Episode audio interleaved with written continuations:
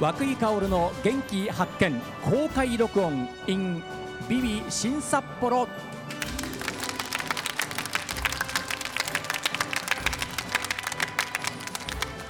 こんにちは涌井薫です。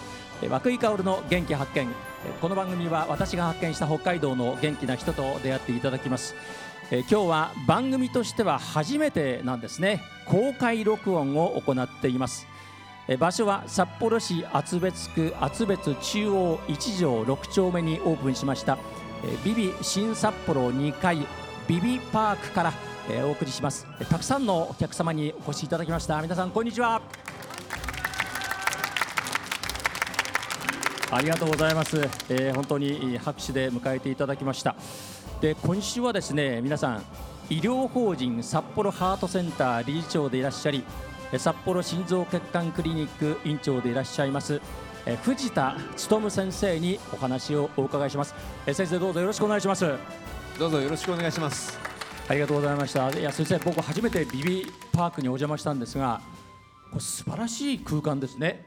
素晴らしいですね、本当に。ええ。天井素晴らしいですね。天井がですねあ、ちょっと待ってください。本当に皆さんにお見せできないのが大変残念なんですけれども天井はビジョンがもう天井いっぱいに広がっておりまして先ほどまで青空そしてぽっかりと雲が広がっていたんですが今またいろんなですね雪だるまですか？飛んでまいりまして、会場もちょっと薄暗くなったんですけれども本当に、お越しの皆さんたちも今一斉に、上空上の方を見上げております、え素晴らしいビジョンに迎えられました、先生あの新札幌この場所は先生あの一昨年ですか？そうですね。部員が。できました、はい。えー新札幌心臓血管クリニックえー素晴らしい空間に本当に目と鼻の先に素晴らしいその部員ができまして先生やっぱり法院が東区ですはい。そして部員が新札幌です、今どのくらいの患者さんなんですか？いやー東区の方はもう開業して15年経つんですが、えまあ場所が悪いこともあるんです。けど、やっぱ狭いんですよね。もう涌井さんも来たことあると思うんですけど、すごい狭くて、まあ大変なんですよ。それでまあ、あのこのし新札幌っていうのはうちからすごく離れた場所にあるので、はい。少なくともこの地域の患者にとってはここだと通いやすいかなということを狙って、はい。あのここができるってビビができるって聞いたんで、え一緒にやろうかなと。そしたらあのビビの開業が2年遅れましたけどね。でもこちらに住んでいらっしゃる方にとってみれば本当に良かったですよね。そうですね。今もたくさん来ていただいてますね、はい、えー厚別区あるいは近郊の市例えば江別、そうですね。北広島市、えーそういったお客さんたちは今までは東区まで、えーご足労いただかなければならなかったのが今度は本当に近くで。そうですね。あの地下鉄とあと JR が使えるんあで。ーそうですね、えー本当にあの地下鉄東西線新札幌駅あるいは JR 新札幌駅から本当に数分のところですもんね、はいはい。ですから立地条件は最高というふうなことでして、まあ、その辺の詳しいお話もですね、えー今週は番組の中で皆様にえーどんどんご紹介していこうというふうに思っておりますさて先生札幌心臓血管クリニック今お話ありましたように開院して1415 5年年ですね。5年ですか、はい経ちます。症例数はもう年々増えていらっしゃるん年々紹介患者数も増えてますので、えまあ、いわゆるあのちょっと皆さん分かりにくいかも、まあ、心臓のカテーテル治療っていうの治療があるんですけど、はい。それでは今、まあ、当然北海道で一番なんですけど全国でも一番です今それだけ、まあ、患者さんえーがお見えになるんで、そうですね。そういう治療をした結果の数がそうなんですね。数が結果としてそれだけの人に、まあ、信用されたということだと思うんですよね。北海道ではナンバーワン全国でもトップというえー札幌心臓血管クリニックそういう意味では先生15年前に開院されました。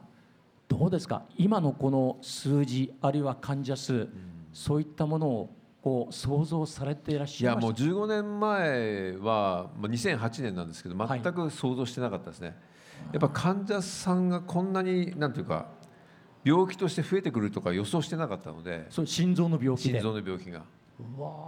今増えてますよね。間違いなく増えてますよね。それ何が原因いなんでしょう？やあのー僕が開業した時っていうのはやっぱ心臓病になる人って大体60以上。っていうのはもう定番だったんですけど最近はもう30代40代50代で、まあ、と突然死含めてものすごい勢いで増えてますよね。ということは若い人？若い人。はあ。それは原因は何ですか？若い人。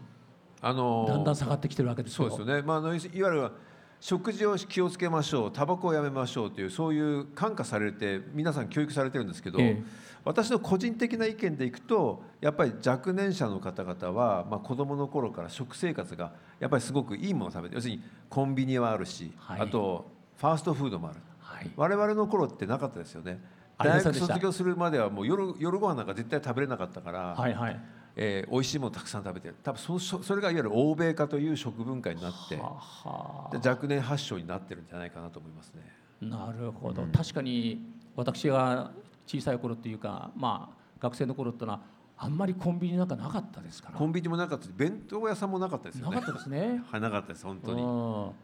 あー今会場の皆さんの中にもうなずいてる方がたくさんいらっしゃいます、えーでも皆さん今先生おっしゃったようにだんだん若年化しつつあるということなんです。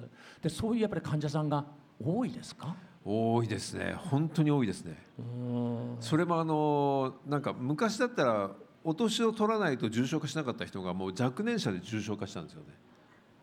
これはね本当になんか本当にまあ今日聞いてる方がたくさんいればええ少しでもそのね啓蒙になったらいいかなと思いますけど。ああそうですよね。食生活はそういう意味では本当に大事ですし例えばそういう中では心臓病もそうですけども例えば高血圧とかそうですね。そういう類もあるわけですか？いやもうですから食事が乱れてるので当然血圧も上がってくる。で血圧上がっても実は気づかない。若いから検査しないので。だはあはあ。からそのまま放置っていう状態が起って。ということは何かサインが自分で感じるようになってからだとそうちょっ遅い。と遅い。ちょっとじゃないですね。かなり遅いですよね。かなり遅いそあうですよ皆さの昔よく僕が扱ってる病気サイレントキラーって言って、んはい。あの症状ないまま殺すっていう意味なんですけど英語でね。えどうしてかというと症状が出た時点でもういわゆる心筋梗塞突然死が来ちゃうんですよ。それがやっぱり防ぎようがないですよね症状が出ないので。そういう人がやっぱりたくさんいらっしゃる自覚症状がなくてで自覚あった時に行ったらちょっともう手遅れ、手遅れだしいや自覚あって病院に届く人はいいんですよ。うん、自覚があった時点でその時心筋梗塞になると病院来る前に約10%の方が救急車の中で亡くなっちゃうんですよね。救急車の中で亡くなっちゃう。亡くなっちゃうんですよ。まあこれデータとしてあるんで。だからそうなる前にやっぱ病院にかかればそんなことにならなかったのになって人はたくさん世の中にいますよね。もっと早く来てくれればなということですか。でもなかなかそれってやっぱりね病院に行く習慣がないから。ー ということはそのためには定期的に健康診断をする。そうですね。だから健康診断で何らかの異常を指摘されたら必ず病院に行く。放置をしないっていうこれが第一原則ですよね。でもそれがなかなかできない人がいや多いんじやっぱりゃないですか？忙しいあと時間がないとかっていういろんな理由で来ない人は多いですよね。あー。ですからどんなに素晴らしい、えーまあ、医療スタッフあるいは最新の機器があったとしてもそうなってこられたんだったらも要するにあの命がなくなっちゃうともうう繰りそうです戻戻れないんですよね。そうですね。そこなんですよ。心臓の病の病気の場合は、はい。命がなくなっちゃうんでもう戻せないんですよね。はいその前に来ていただければ今の医学ってすごく発達してるんで心臓が僕らの前で止まれば助けることができる。機会があるはい。でも来る前にそれやられてしまう。頭がダメになっちゃうんで助けれないですよね、藤田先生が今までの長いそのお医者さんの経験からあああの時な来てくれればなっていうふうに思うようなことってのはやっぱりありましたいやたくさんありますよ。あたくさんありますようちは救急車断らないのでたくさん患者さん来るんですけどその中でやっぱりその救急隊が行った時点でもういわゆるもう心臓が止まってますとかあと救急車の中で運んでる最中に止まっちゃってましたとかもうちょっと早く来てくれたらよかったになって人もたくさんいますね。ですから、まあ、僕らも、まあ、若さんもご存知のように、まあ、年に1回ねえ医療公公開講座と称してはいいろんなところでやってるのは、はいはい。そういう人たちになんていうかな啓蒙したいという思いなんですよ。だから病院の中で活動しても病院ってご存知病気になった人しか来ないんですよ。はいはい。だからそこでいろんなことやってもやっぱりその裾野を広げられないのでやっぱり健康だと思ってる方に少しでも分かっていただければいいかなと思いますね。で多分皆さんも多分気づきにくいと思うんですよ。自分の身内とか自分が病気になった時点で初めてあっと思うんですよ。だそうならないために、まあ、予防があればいいなと僕はいつも思ってますね。はい私は2009年か10年頃だったと思うんですけれども、えーテレビの生放送中にですねあれちょっとおかしいないつもと違うなっていうふうなことでちょ脈にそうですね。不手を当ててみたら脈が飛ぶんですよね。あれこんなことって今までなかったなっていうんで先生のところに行ったのが、まあ、それ以来のまあお付き合いをさせていただいている、まあ、それが一つのきっかけでした。そうですね。はい、ええ。きっかけですね。はい。ですから本当にそういう意味ではあおかしいなと思って、まあ、早かったからよかったのかもしれない。そう。若井さんの場合は多分あれちゃんとしなかったらある確率で脳梗塞になってます。が今みたいにトークはできなくなってますよね。先生ありがとうございました。あそうだったんですか。そうですそうです。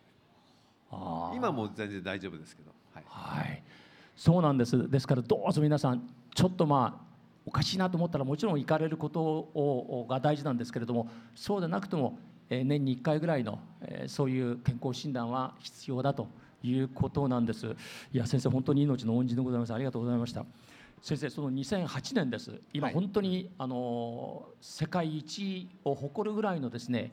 えー最新医療機器そして最高の医療スタッフで見ていらっしゃるんですけれども2008年です。東区に開院した当初は周りは田園風景。そうですね。い今も田園風景ですよね。で環境は抜群なんですけれども先生そもそもその、まあ、会員ってことは独立ですそうですねよね。独立ですね。はい、独立をしようとうん。いうふうに思われたのはきっかけはなあるんですか？いや一番はあれですよね。あのまあもともとあのまあ特集会ってね非常に有名はいなはい。救急やってる病院に僕東区にいたずっといたんですけど、ええ。そこで副院長院長代行までやってたんですけど、はい。なんかやっぱりあのうーん一番はあれですよね。あまり大きな病院になってくるとやっぱ患者さんとの距離が遠くなるっていうのがあってそれが嫌だったっていうのがあって自分で開業して19床という非常に小さいクリニックで始めたんですよね。だから今みたいにこんな巨大な病院になるとは思ってもいなかったんですけどえ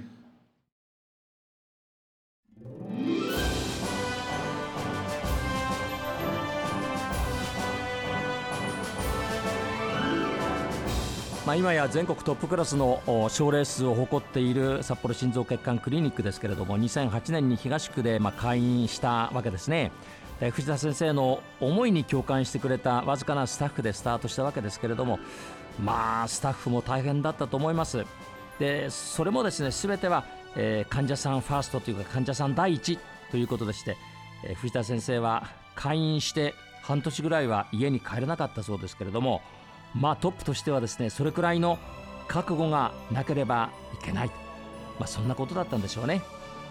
さあこの続きはまた明日です、えー皆さんからのメッセージはこちら。メール元気アットマーク STV.jp genki アットマーク STV.jp ファックスは0112027290おはがきの方は郵便番号060-8705 STV ラジオ和久井薫の元気発見までです。明日もお昼12時40分に元気にお会いしましょう。